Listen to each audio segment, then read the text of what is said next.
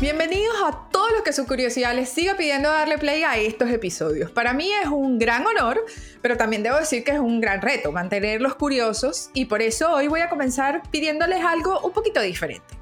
Al día de hoy llevamos tres episodios grabados y como ya muchos de ustedes saben, esto forma parte de una investigación para determinar el impacto que tiene la curiosidad en los seres humanos. Así que, como toda investigación, necesita resultados. Y por eso a mi equipo y a mí se nos ocurrió que una buena manera de comunicarnos y de entendernos tú que me estás escuchando es a través de WhatsApp, evidentemente, como no lo habíamos pensado antes, todo el mundo se comunica por ahí.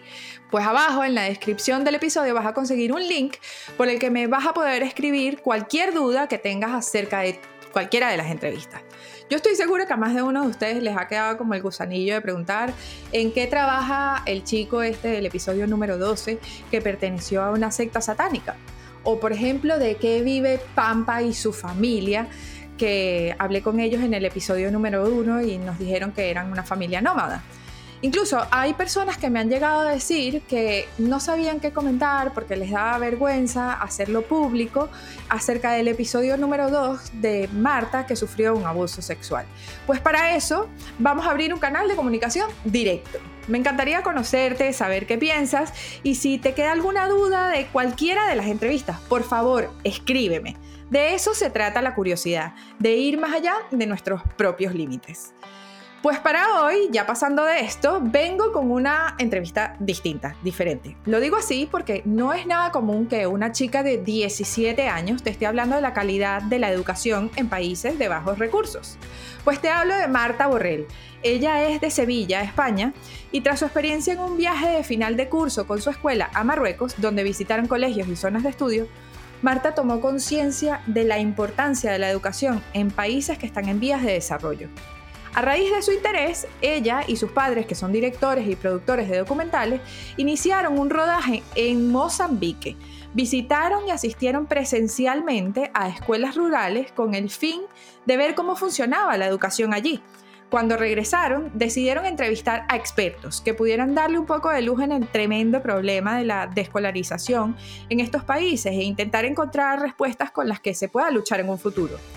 Todo esto forma parte de un documental que se llama Una luz en la oscuridad y fue solo el inicio de un gran camino que Marta inició con 15 años y al sol de hoy la ha llevado hasta la ONU para reivindicar los aspectos principales con los que hay que luchar si queremos conseguir que se cumpla la reivindicación de la UNESCO en su plan de escolarización en el mundo para el 2030.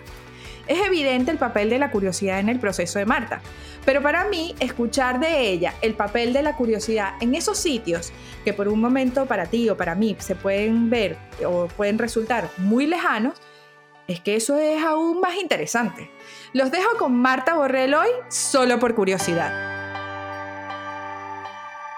Bienvenida a Solo por Curiosidad, Marta Borrell. Ella es una estudiante de 17 años que con tan solo 14 decidió enfrentarse a la dura realidad de la educación en países que están en vías de desarrollo. Y tras volver, puso en marcha un documental para explicar todas las cosas que suceden en estas aulas, cómo la educación se echa en falta en estos países y bueno, también alzó su voz en las naciones, en una asamblea de las Naciones Unidas reivindicando su causa. Entonces, bueno, le damos la bienvenida a Marta porque yo quiero que sea ella quien nos comente y nos explique cuál fue el punto que la llevó a iniciar un proceso como este. ¿Qué fue lo que te atrajo a ti del mundo de la educación? Marta, bienvenida. Igualmente, muchas gracias. Pues mira, yo la curiosidad esta y, todas las ganas de hacer cosas y de, de, empezar a moverme, yo siempre le echo la culpa a mi padre principalmente y a, bueno, también a mi madre porque tienen Gondola Films, que es una empresa de, audiovisuales, hacen pues, tanto documentales como películas, largometrajes, cortometrajes, hacen alguna publicidad y algo así. Y entonces, claro, cuando tanto mi hermano y yo como yo éramos muy pequeños, eh, empezaron a hacer documentales pues, para el Banco Mundial y para organizaciones así, entonces eran todos de, de un corte muy social. Y entonces, claro, trabajan desde casa, mi padre tiene el estudio en casa, edita en casa, y entonces era como nuestra banda sonora, ¿no? Entonces era, de fondo siempre íbamos escuchando pues el agua, íbamos escuchando el cambio climático, la inmigración y todo esto. Y entonces desde muy pequeño, pues mi padre cada vez que iba a un sitio nos traía un pequeño detalle significativo, un vídeo de un niño de allí o algo así, para explicárnoslo a nosotros pues mejor y poder hablarlo en casa. Y, y, siempre era algo que nos llamaba mucho la atención y pues que habíamos crecido con ella, era lo normal. Entonces yo creo que, que, a eso hay que darle las gracias porque, nos haya nosotros abierto la mente y hacernos entender lo que teníamos alrededor y lo que vivíamos. Pero claro, es algo que realmente, por mucho que mis padres me lo puedan enseñar, es algo que tenemos acceso a todo. O sea, lo ves en la, televisión, siempre que, que, no puede comer o que ha tenido algún problema, eh, yo qué sé, para llegar a la escuela o algún tema de esto, sabes que existen. Y sabes que están ahí y sabes qué pasa en África y hay que pobre los niños de África pero yo creo que el problema realmente, yo me lo hice, me lo hice mío en un viaje a Marruecos con mi colegio de toda la vida, porque llevo en el mismo cole un montón de años, eh, con el colegio del Jarafe, que cada año hacen un viaje de final de curso. Y en tercero de la ESO, que es, pues eso, 13, 14 años, eh, fuimos a Marruecos, que siempre llama mucho la atención, pero realmente eh, yo soy de Sevilla y está literalmente dos horas de autobús y una hora de barco y te plantas en un continente totalmente distinto, con, con una vida distinta, una manera de hacer las cosas totalmente diferente. Entonces, claro, a mí, tanto a mí como a mis compañeros, eso nos llama muchísimo la atención, pues eso, como vivía ahí un niño al que le gustaba Messi igual que a nosotros, al que le gustaba, pues yo sé, eh, los mismos tipos de música, escuchaba Justin Bieber igual, o sea, lo mismo, pero tenía unas dificultades para ir al colegio, tenía dificultades para, para, comer, tenía a lo mejor que llevar a cabo una familia o ayudar muchísimo más en casa de lo que haríamos nosotros. Y, y yo creo que eso fue el punto de inflexión que, que, después ya vinimos viniendo de vuelta a España y aquí en España también lo comentamos mucho en el cole y tal, que, que dijimos, ya, hay que hacer algo. Y entonces, pues yo tengo la pedazo de suerte de tener esta herramienta a mano, que son los documentales y el cine. Y, con mi padre decidimos empezar un proyecto que, que, hiciese lo que él le llama la base de todo, porque él cuando iba a hacer un proyecto, imagínate que habla del agua, él siempre decía, bueno, pues eh, yo para hablar del agua voy a ir al experto que está haciendo el proyecto o a todo eso, pero también iré al colegio. Si el colegio funciona y el colegio aprenden bien los niños, el problema tendrá un futuro próspero y con, optimista.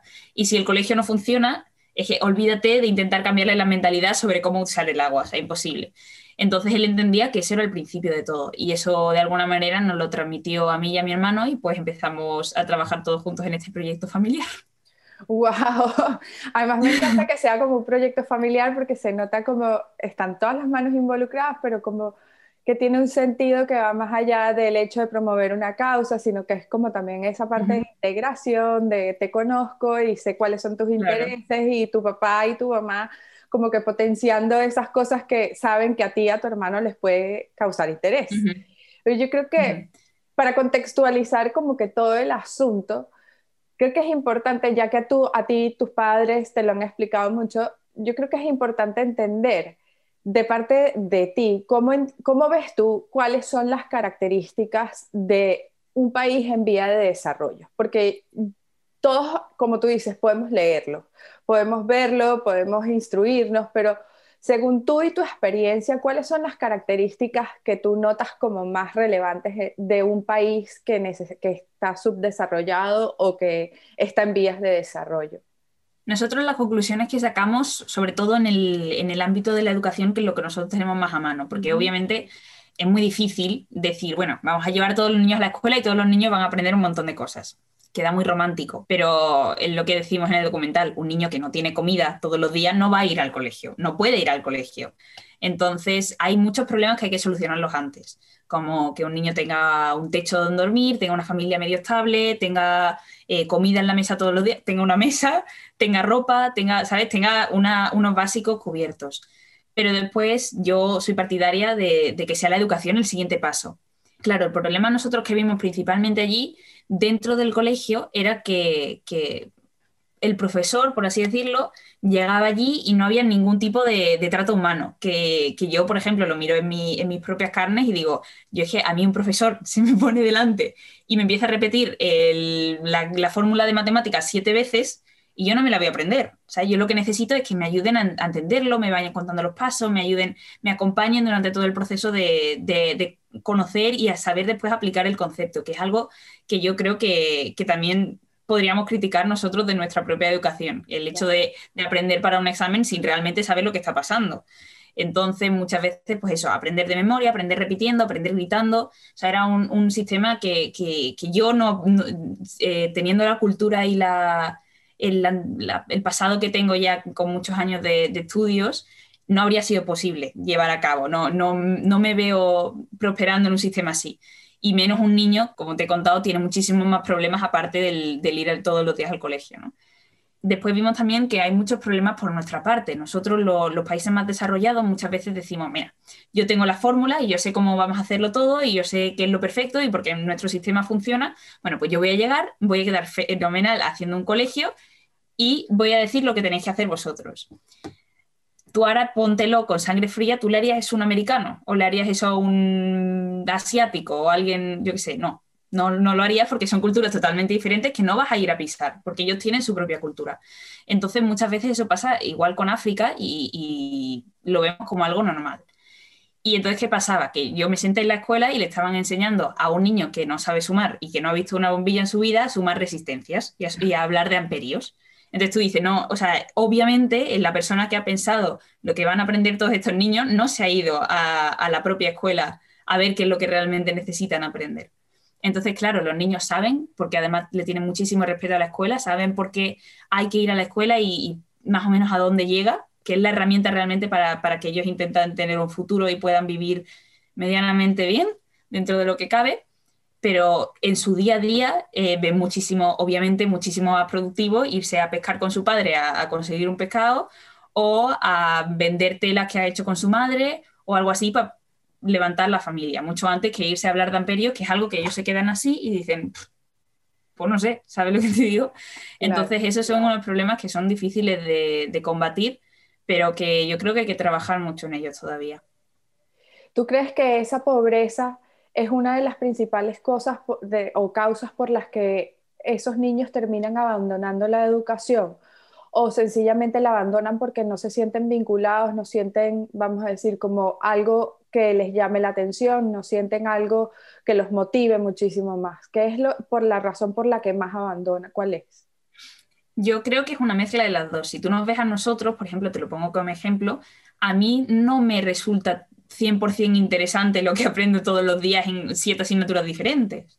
Pero, pero sé que sacando el examen y aprobando el examen voy a tener la oportunidad de entrar en una universidad y voy a tener la oportunidad de después de eso conseguir un buen trabajo y poder levantar una familia a ellos, ellos entienden que es útil, pero no saben ni si se puede entrar en una universidad, en una universidad, ni si van a poder tener un trabajo, ni si van a tener, aunque tengan la posibilidad de tener un trabajo, mantenerlo por tener que estar cuidando a una familia. O sea, tienen muchísimos problemas que de alguna manera les ciega ese futuro. Entonces no le ven el objetivo a la, a la educación y ven mucho más importante, pues, como, como, es obvio, poder sobrevivir cada día y poder vivir medianamente, ¿no?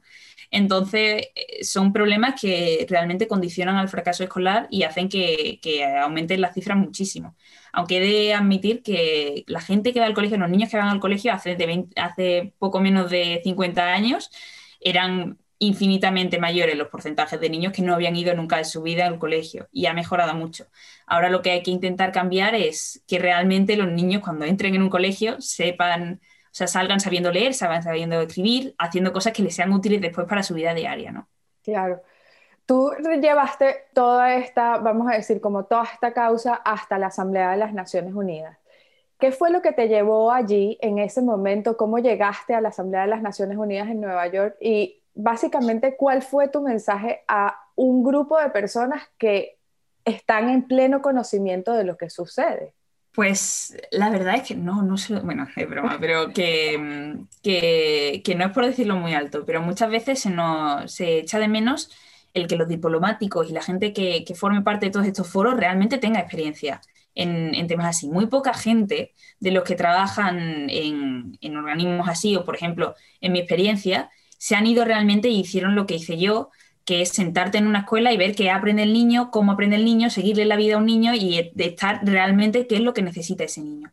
Y entonces cuando lo, ves desde ese punto de vista, lo ves como bien decías tú, desde un punto mucho más empático y de decir, vale, yo entiendo ahora qué es lo que ocurre y qué es lo que pasa y sé más o menos por dónde hay que empezar. Entonces, eso era lo que pretendíamos transmitir el documental, mucho más que ese problema está mal, eso hay que cambiarlo y eso es tal. No, queríamos dar unas pautas y decir, oye, pues pensamos que para ese problema hay que empezar por tal parte, o sea, dar soluciones y dar opiniones optimistas sobre el problema que habíamos visto. Y eso yo creo que principalmente eso era lo que queríamos transmitir con el, con el discurso en la ONU.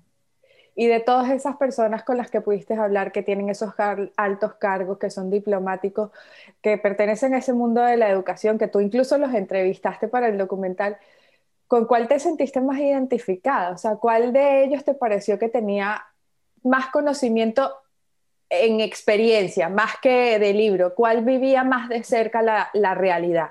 Bueno, yo creo que, que, por suerte elegimos unas entrevistas que, que, han enriquecido muchísimo el documental y que además yo eh, ahora hace gracia porque estamos comiendo abajo a la hora de comer y vamos repitiendo todos, decimos una palabra y nos acordamos de una frase y es como, ay, esta que dijo Mayor Zaragoza o algo así. O sea, siempre ya se nos han quedado interiorizadas todas las entrevistas en la cabeza y las tenemos muy, muy a flor de piel. Entonces es algo que, que, yo creo que realmente ha ocurrido porque, porque las entrevistas son muy buenas en el sentido de que siempre hemos intentado buscar gente que, aporte mucho y que tenga mucha experiencia y que sepa lo que está diciendo y de lo que está hablando.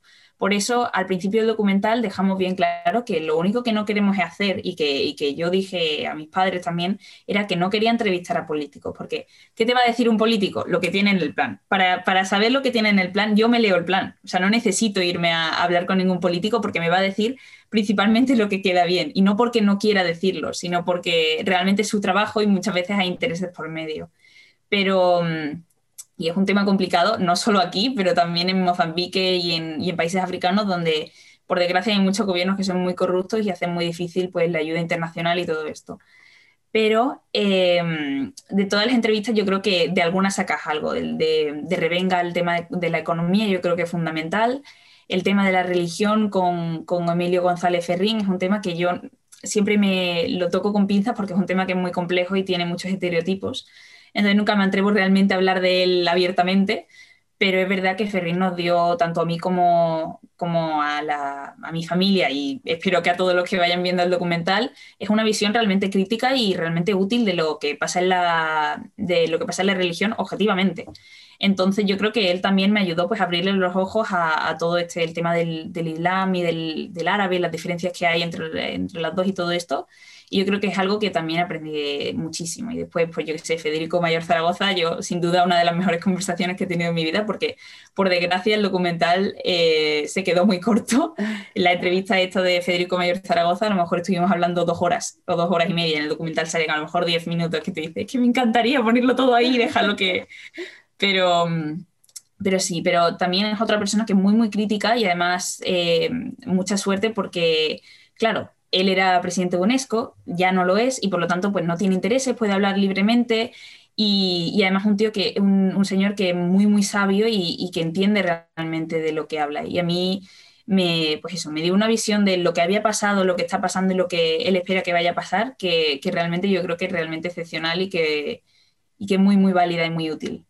¿Cómo hiciste para llegar a todas esas personas? O sea, ¿cómo los contactaste? ¿Cómo, ¿Cómo elegiste a quién ibas a entrevistar? ¿Tus papás te daban la pauta o tú también hacías tu investigación? La verdad es que sobre todo mi madre, que es una pedazo de productora, ayuda mucho y, estuvimos dándole vueltas porque queríamos tener un buen comité y un buen buffet de, entrevistados que, que, realmente pudiesen darnos estas soluciones, intentar llegar a conclusiones sobre el problema y, no es fácil, porque yo cuando empecé a hacer las entrevistas tendría eso, 14, 15 años. Y, y tú te dices, anda, mira que una, una niña que, que, que, le gusta la educación y quiere cambiarla. Fantástico. Déjame hacer lo que tengo que hacer, ¿sabes? Entonces es muy difícil. Pero sobre todo Federico Mayor Zaragoza, que fue uno de los primeros que ya te dice que sí, entonces te da prestigio en plan, oye, escúchame porque he hecho esto y, y me parece interesante, quiero hablar contigo del tema y todo eso.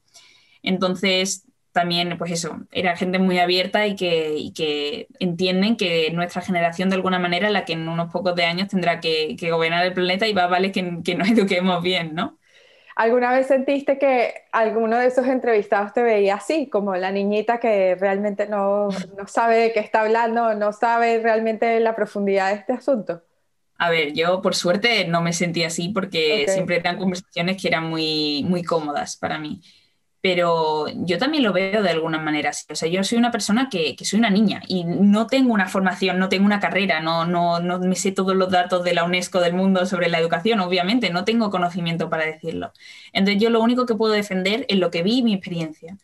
Y, los datos están en otro sitio, pero no es de lo que vengo a hablar yo, de cuántos niños se han escolarizado y cuántos no, cuántos niños saben sumar hasta dos y otros no, no es lo que yo pretendo hacer. Lo que yo pretendo hacer es darle una visión a todo lo que vimos allí en, en aquella isla y después Marruecos y otros trabajos como en Senegal y cosas así, y empezar a darle visión y empezar a cambiar las cosas. Lo de estudiar ya me tocará, que ahora estoy en segundo bachillerato y el año que viene ya seguramente pues empezaré con la carrera, ponerme más en serio y a, centrarme mucho más en la parte técnica del asunto. Pero hasta ahora las entrevistas y eso eran más que entrevistas, pues eso, conversaciones y, charlas que, mantenía con algunas personas que, me ayudaban a ir buscándole todas las luces a, a estos problemas e intentar buscar soluciones. Ya así como entrando en el asunto, yo, después de haber visto el documental y entender cuál ha sido tu experiencia, desde mi punto de vista, yo creo que hay cosas que no se necesitan estudiar de libro para poder aprender. O sea, creo que vale muchísimo más la experiencia que tú tienes muchas veces con respecto a lo que dice, los datos o la estadística, etcétera, ¿no? ¿Cuál consideras tú que debería ser el eje central de esa educación que tú promueves actualmente? O sea, ¿en qué debería basarse la educación para que esos niños sientan la motivación, esté ajustada a su realidad y sea viable, sea algo que sea viable? La educación no es difícil de, educar a un niño. O sea, quiero decir, el contexto en el que se puede educar a un niño. El problema es realmente saber qué es lo que necesita ese niño. Y por lo tanto, yo, yo y después con todo lo que hemos hablado y tal, partimos siempre de la base que lo principal para poder eh, ayudar a África es escucharlos y hacerlos a ellos partícipes de su propio cambio. nosotros no somos nadie para decirle desarrollaros y yo pongo las herramientas y hacéis lo que yo diga, pero ir haciendo. No. Entonces, claro, que es lo que se hace ahora. Toma, aquí está el dinero, ejecuta. Claro, y entonces ese dinero, la mitad se queda por, eh, por el camino, el otro no se sabe qué pasa, o sea, desastres. Entonces, hay que, nosotros si queremos ayudar, hay que hacerlo, pero tomando en cuenta a los africanos. No podemos llegar y pisarles, porque además, seguro que vosotros habéis hablado del tema muchísimo más que yo, pero el tema de la dignidad es un tema que es crucial tanto para nosotros como para cualquier persona en este planeta. Y llegarle a imponerle todo lo que tú tienes y decir, vuestra sociedad no vale nada y, y yo voy a imponer mi sistema, es muy duro y es muy, hace mucho daño. Entonces, eh, aprender a escucharlos a ellos, hacerlos partícipes y aprender nosotros también de ellos, porque tienen muchas cosas que decirnos. Son personas y, crecen y son niños y, les gusta hacer igual las cosas que nosotros, lo único que pues le faltan muchísimas oportunidades. Entonces, eh, yo creo que la base de esta educación sería escucharlos y realmente crear sistemas autóctonos y que realmente pues, sean útiles para la realidad de cada niño. O sea, un niño en Marruecos o un niño en medio del Sáhara no aprenderá igual que el niño que yo conocí en una isla donde tienen pescado y donde tienen agua, ¿sabes? Son, son realidades diferentes, igual que un niño en, invierno en Suecia no va a aprender igual que un niño en verano en Sevilla. ¿Sabes lo que te digo? O sea, son sistemas que son distintos por naturaleza y por la zona en la que estamos. Entonces, hay que realmente, para ayudar, hay que conocer realmente el terreno y las necesidades de cada, de cada miembro de, todo este, de toda esta locura que es la educación, ¿no? ¿Cuáles son todos los sitios en donde estuviste? ¿Cuáles son todos los países y las ciudades en donde entraste en las aulas? En las aulas entramos, bueno, en Mozambique, eh, la isla de Ivo eh, principalmente, y después eh, Ivo está en un archipiélago que, que, tiene varias, varias islas, que es el archipiélago de las Quirimbas, que está ahí al norte de Mozambique, y allí fuimos a visitar otras. Además fuimos a islas todavía más pequeñas donde las escuelas eran todavía, tenían más, más falta de recursos y, cosas así. O sea, escuelas de a lo mejor que, pues lo ponemos en el documental, un niño de, de 6 años y un niño de 18 aprendiendo a escribir y a leer a la vez en el mismo aula con la misma profesora. Y tú dices, obviamente ese cerebro no está desarrollado igual, no, no se pueden hacer las cosas así. Pero bueno, por lo menos están en el colegio. Después estuvimos también en una ciudad más cercana, o sea, ella estaba en una isla, pues la, ciudad a la que siempre cruzan, que se llama Pemba, y allí estuvimos visitando escuelas también de integración para niños que a lo mejor los padres pues no, tenían, no podían cuidar de ellos también o algo así. Y estuvimos allí, visitamos un par también. Y después en Maputo, en la capital, no visitamos a colegios porque los colegios de las capitales obviamente son los que están más decorados, por así decirlo. Y es donde llegan principalmente todas las ayudas porque es donde están los votantes y donde hay que ayudar para que el presidente vuelva a ser presidente. Que da mucha rabia. Y realmente no es lo que representa África. Por lo tanto, no lo hemos querido meter mucho en, en el documental porque realmente la mayoría de la población africana no es la que vive en las ciudades grandes, sino es la que vive en los pequeños poblados, en las, pequeñas zonas, en las pequeñas comunidades, y entonces ahí es donde queríamos ver principalmente. Después en Marruecos, por supuesto, grabamos también algunos, algunos colegios y algunas zonas, eh, y hablamos con algunos profesores también, pero como fuimos antes, pues no tenemos tantos recursos y, eso. Y después también hemos recuperado muchos de proyectos de mi padre antiguo, de, de Senegal, de Uganda, y todos esos también los hemos estado analizando y metiendo, pero yo no he ido todavía, espero hacerlo pronto. Qué bueno.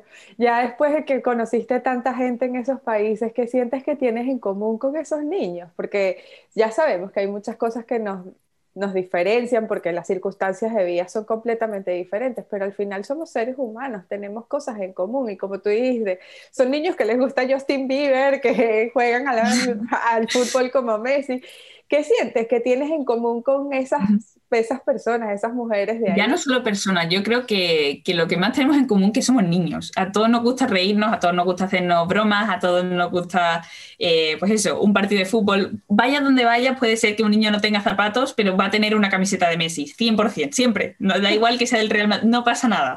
Eh, tiene una camiseta de Messi, siempre. Entonces, algo que, que yo como, como culé, porque mi padre es catalán, me, identifico mucho.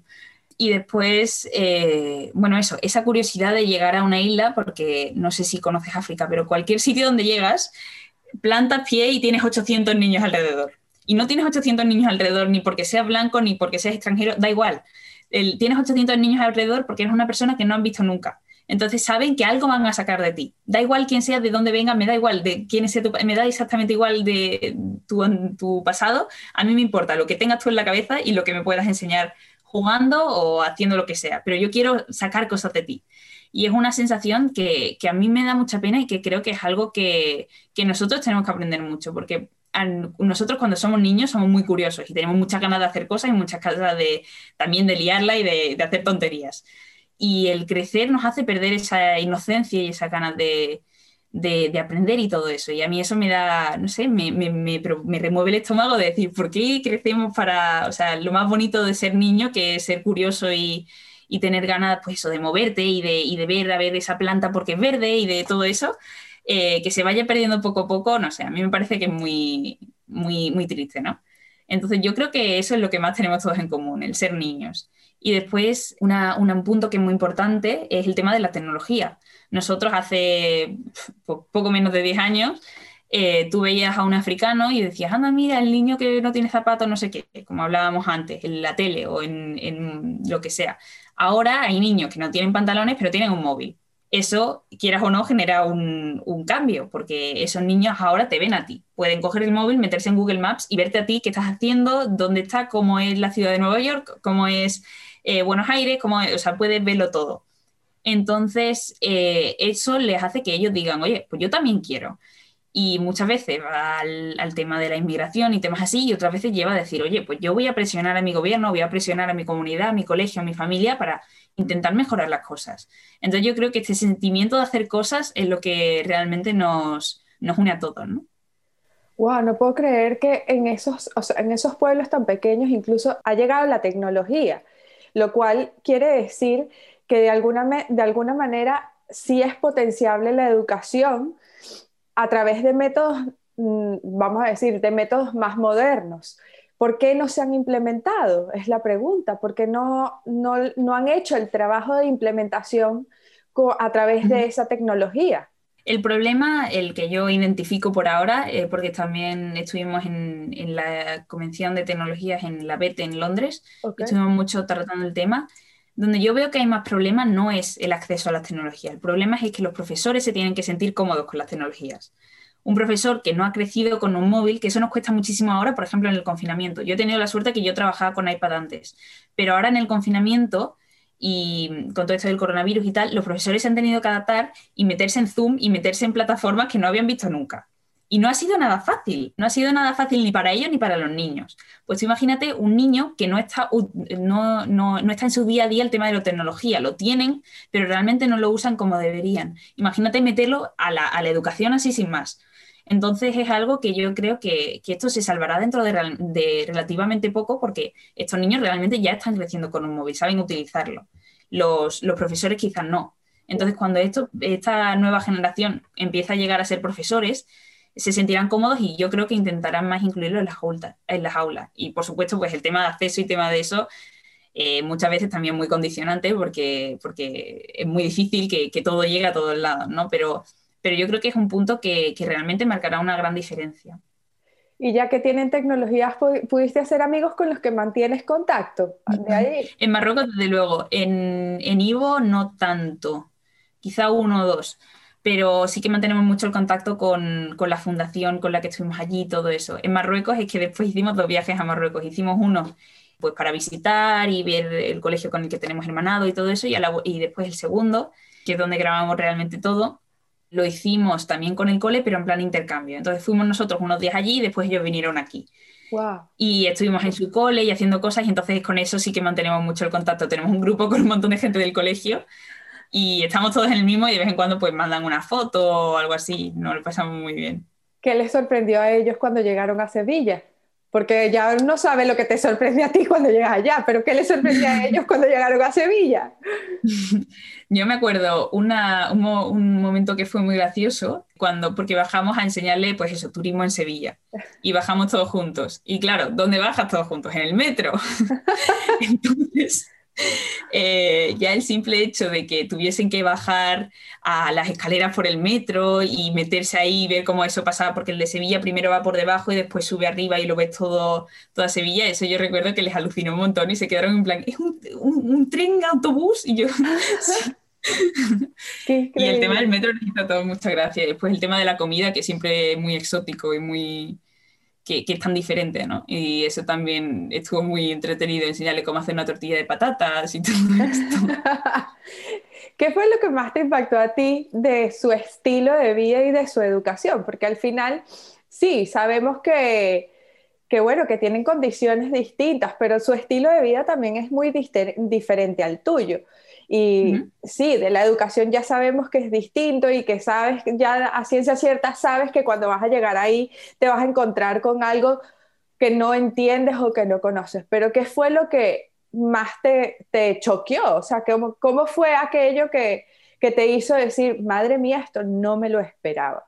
Yo creo que, que, el simple hecho de que los niños sean adultos tan temprano, eh, o sea, yo te pongo siempre el ejemplo de Micaela, que era una niña que, era, o sea, era totalmente responsable de su hermano pequeño, que tenía esos dos o tres añitos, o sea, que ya pesa lo suyo, y lo llevaba siempre en la espalda con unas telas que se llaman capulanas, que son con las que se visten ellos allí, que los habrá visto alguna vez, se los pone en la cabeza y cosas así, y lo llevaba siempre encima. Y yo lo pienso, me, lo llevo a mis carnes y digo, yo tengo que cuidar de mi hermano eh, con los 11 años y llevármelo encima, Micaela, ¿cuántos años tenía? Eso, 11, 12 creo que tenía cuando nosotros estábamos allí. Y claro, yo digo, vamos, yo me tengo que llevar y, sentarme y, cuidar de mi hermano todo el día, darle de comer, entretenerlo y todo eso, excepto cuando está en el colegio, porque ya te digo que le tiene muchísimo respeto al colegio, entonces es sagrado el colegio y ahí no, no lo llevaba, pero el resto del día era siempre, le acostaba, le ayudaba, comía, todo lo hacía eh, gracias a su hermana Micaela. Y, claro, yo hablaba con ella, era incluso más pequeña que yo, y yo decía, vamos, a mí me ponen responsable de un niño 100% prácticamente, porque ella sé que tenía una familia, pero no la llegamos a ver nunca.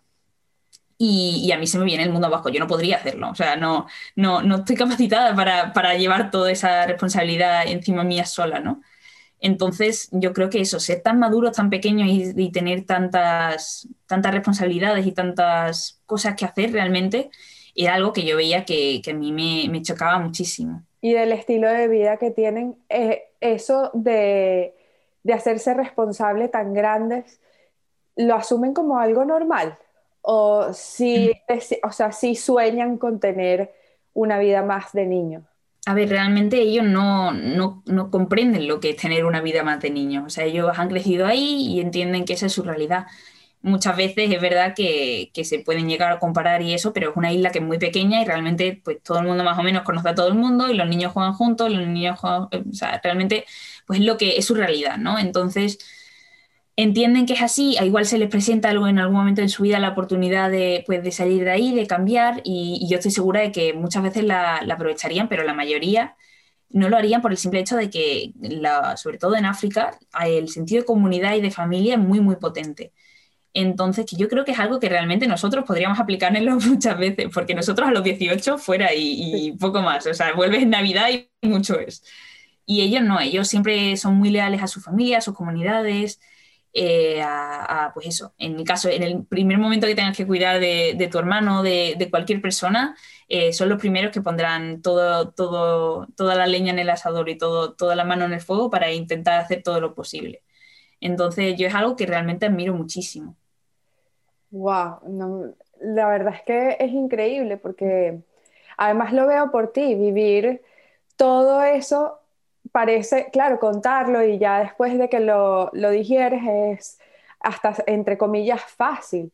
Pero hay muchas de esas situaciones cuando llegas allí que emocionalmente te afectan un montón, porque yo veo el documental y no puedo dejar de sentirme en algunos momentos mal, en otros momentos sentir rabia, en algunos momentos sentirme que soy inútil y no poder hacer nada.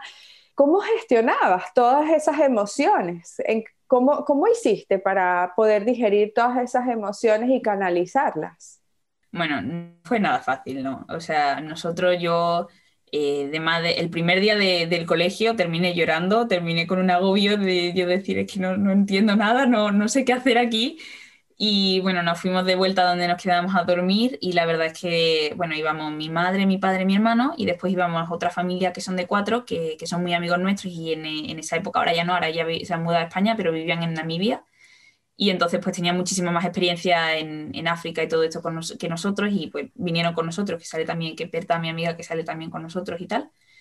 Y, y hablábamos mucho del tema. La, la intención era pues cuando llegamos a, al sitio donde dormíamos por la noche, eh, hablar del tema y, entender realmente lo que, lo que había pasado durante todo el día, que habíamos visto, que no habíamos visto, por, por dónde empezaríamos nosotros a mejorar, ¿sabes? Siempre, eh, sobre todo también con mi padre, al ser el director y todo esto, intentamos hablar y, claro, es un documental, no lo puedes ir, no, no, lo tienes todo escrito en un guion, sino que es la, lo que tú sientas y lo que eso es lo que dices y lo que sale.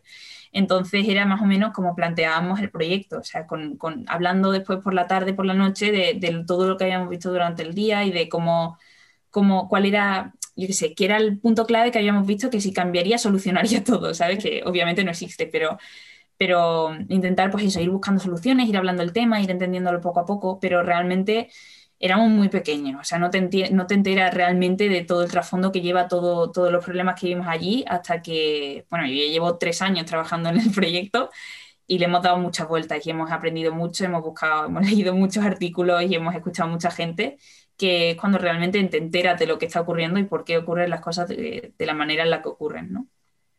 ¿Sientes que tus padres y tu familia han sido el motor principal, no solamente para inyectar la curiosidad que tienes acerca del tema, sino para entender cuál es tu reacción hacia eso? Porque a mí me impresiona cómo lo has ido digiriendo poco a poco hasta el punto de saber, es que cuando lo viví no lo entendía, ahora sí, ahora lo entiendo de forma diferente, ahora siento esto.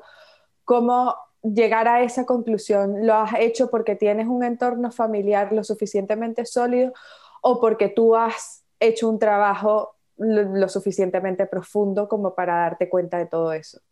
Bueno, pues yo creo que, el tema de la familia ha ayudado mucho, pero también es muy difícil compenetrarlo, porque como te decía antes, es muy fácil llegar y decir, no, yo tengo la fórmula, yo lo soluciono todo. Entonces, muchas veces al ponerte en tu propia situación y decir cómo lo haría yo, es realmente más un fallo que, una ayuda, ¿no? Muchas veces porque, porque lo ves con tu, con tu forma de pensar y es muy difícil deshacerte de ella y realmente empatizar con las personas con las que, con las que tuve estas conversaciones.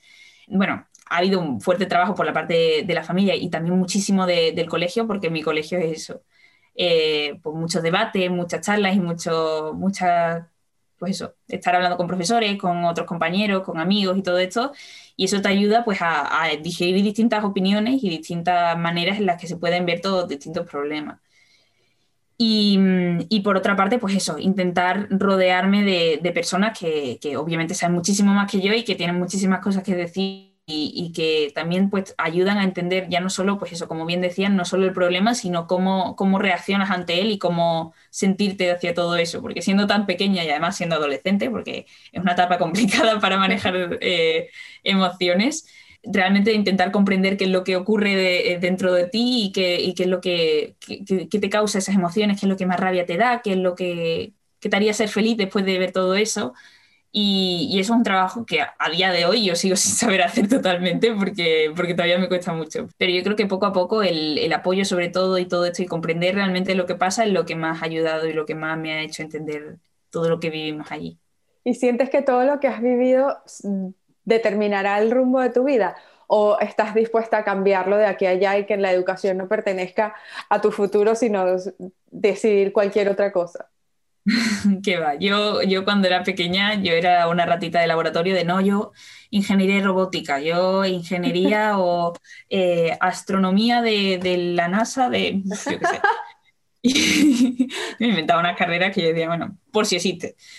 Y claro, llegué a un punto, empezamos a trabajar temas de ese, y yo, papá, pero que yo no soy de letras, que yo no quiero hacer esto porque yo, claro, si ahora me dedico a todo esto, yo ya pierdo toda la ciencia de mi vida. Y, y, a mí eso me da mucho miedo, porque yo decía, a mí se me da, lo que se me dan bien son las matemáticas y los números y ya está, y punto. Y el resto me, cuesta, me costaba muchísimo meterme ahí, pero después de ver realmente el documental y la falta que, que hace, pues, trabajar sobre todos estos temas y eso, me ha abierto mucho los ojos y ya yo creo que ya no salgo, ya he metido el pie hasta el, hasta el fondo y ya seguramente ahora me estoy cuestionando pues lo de relaciones internacionales, ayuda internacional. Yo lo del, lo del magisterio y ser profesor lo veo muy, muy difícil. Es que además veo un, trabajo que para mí lo veo imposible, porque es algo que, que, tienes que tener muchísima paciencia, tienes que tener una serie de características que, que son muy difíciles de adquirir, ¿no? Entonces, no es que ni mucho menos no me gustaría ser profesora, pero yo me veo más en el, en el otro lado, en el de las organizaciones internacionales y todo eso. Tienes que escuchar una entrevista que hicimos aquí en Solo por Curiosidad a una chica que se llama Amélie Jamgufek. Eh, ella hace trabajo social y, y, da ayuda humanitaria. De hecho, en, el, en la entrevista habla acerca de un máster y de una carrera de ayuda, de ayuda humanitaria, pero es una persona que está súper involucrada a este mundo, tiene una visión increíble porque ha visitado, yo creo que ha rodado el mundo entero y tiene una visión impresionante porque comparte mucho el, vamos a decir, como esa, esa visión que tienes tú de que dar dinero no es suficiente. De hecho, puedes hacer mucho daño cuando das recursos sin hacerle entender a la gente que ellos tienen que ser la primera fuerza de cambio. Y lo tiene muy interiorizado, lo promueve muy bien creo que, creo que puede ser súper interesante para ti y bueno, si alguien está escuchando este episodio... y lo miraré. y si alguien está escuchando este episodio y le interesa lo que tú estás contando, yo estoy segura que el episodio de Amelie también le va, le va a gustar muchísimo. Pero yo no quiero terminar y no quiero que te me vayas sin antes preguntarte qué te da curiosidad a ti hoy en día que no esté relacionado con el proyecto, porque parece mentira, tú lo acabas de decir, como que yo antes era una rata de laboratorio y entonces si me metía en letras dejaba la ciencia. Pero ahora te pasa diferente. bachillerato de salud, ¿eh? Estoy en bachillerato de biología. es que yo la de tomar decisiones no se me da nada bien. Yo lo hago todo al día. Entonces, claro, yo dije, bueno, estoy en cuarto de la ESO, ¿qué hago? Y el año pasado estuve estudiando en Estados Unidos, en Michigan. Es que yo hago okay. tonterías por un tubo. Entonces yo dije, ¿dónde me meto? Pues claro, yo no me voy a ir a Estados Unidos a aprender ley de, de, Estados Unidos que no me va a servir si después vuelvo a España. Entonces me voy a meter en ciencias. Y me puse a hacer pues química, biología y eso. Y cuando llegué a España digo, bueno, pues a ciencias que voy. Y estoy en la salud, pero realmente quiero hacer una carrera de letras de seguramente pues eso, relaciones internacionales o algo así. Por lo tanto es un caos. Pero bueno, no pasa nada. Tú tienes la narrativa de todas las personas que crecemos en una sociedad que está educada para juzgarnos, porque acabas de decir que estás en una carrera de ciencias que probablemente sea un caos y que no va a servir porque tú ahora quieres hacer algo de sociología y la realidad es que eso es mentira. Porque sí, o sea, tus estudios de ciencia de alguna manera van a aportar a tu carrera de sociología, o a tu carrera de letras, porque una cosa se va a integrar con la otra. Y acabas de decir, es que me fui para Estados Unidos y a lo mejor no tenía nada que ver. Y en Estados Unidos aprendiste quizás hablar o mejoraste el inglés, lo cual te dio muchísimas posibilidades para hacer... Que de todo puedes sacar algo, yo creo. Y además que lo importante es saber, pues, no, no rechazar nada, sino intentar meterlo todo lo que te gusta en el mismo saco, intentar crear, pues, de ahí una, un producto que, pues, no sé, muchas veces será nuevo, otras veces no, pero, pero intentar de ahí sacar todo lo que quieras. Entonces, yo seguro que, que la parte científica no se irá de mí en mucho tiempo porque me llama mucho la atención y me gusta mucho. Entonces, pero sí que para focalizarlo, ahora estoy más por los temas más sociales pero ya sin hablar de ciencias y sin hablar de, de temas sociales y sin hablar del proyecto, ¿qué te da curiosidad a ti? Porque al final nosotros mismos nos terminamos etiquetando y tú te etiquetaste con la etiqueta de ciencias y la de sociales y la de letras, etcétera. Pero ¿qué le gusta a Marta? ¿Quién es Marta en sí? Sin nada de esto y de todo eso que estamos hablando. Bueno, pues yo soy una loca de, la música y de, bueno, de los juegos, de pasármelo bien y de hacer cosas. Yo con mi hermano, sobre todo pues con la música, llevamos tocando instrumentos desde que éramos muy, muy pequeños. Yo empecé a tocar el piano porque era, yo para cantar no sirvo. Entonces mi madre me dijo, anda, aprende a tocar el piano, pero cállate. y, y entonces yo aprendí a tocar el piano así un poquillo, llevo ya algunos años, mi hermano toca la guitarra, mm, la bueno, mi, mi hermano lo hace todo bien pero la guitarra, el bajo, la, guitarra, la batería y todo eso. Entonces siempre la música ha sido algo que, que, nos ha perseguido durante todo, durante todo el tiempo. Además, siempre asocia distintas canciones a distintos momentos que siempre, no sé, te gusta después al, al escucharla recordarla en, la, en, el tiempo en la que la asociaste. A lo mejor en Ivo pues tenemos una, una canción específica que la escuchamos siempre o, cosas así que siempre te recuerdan a momentos. Entonces yo creo que la música siempre, siempre ha estado ahí, siempre nos ha gustado todo mucho. Y qué más, no sé, el tema de, de las manualidades, leer, eh, no sé, yo, yo soy muy pluri, pluri, no sé, hago muchas cosas, me gusta hacer, me gusta ir picando de, de muchos Multipasional. Exacto. Qué bueno, Marta. Bueno, muchísimas gracias. Me encanta conocer tu experiencia y de verdad te deseo lo mejor del mundo, que hagas lo que te haga feliz. O sea, realmente lo que has hecho hasta el día de hoy vale muchísimo la pena, es bastante, te tienes que sentir súper satisfecha con lo que has llegado a hacer y a partir de aquí haz lo que te haga feliz. Muchas gracias. Muchísimas gracias, Marta. A vosotros. Esto ha sido un experimento solo por curiosidad. Si quieres conocer un poco más de la investigación, pasa por nuestra página web www.soloporcuriosidad.com. Este espacio fue producido por Mariel Sofía Rodríguez y dirigido por Bungaloo Agency. Gracias por escucharnos. Para el próximo, más y mejor. Adiós.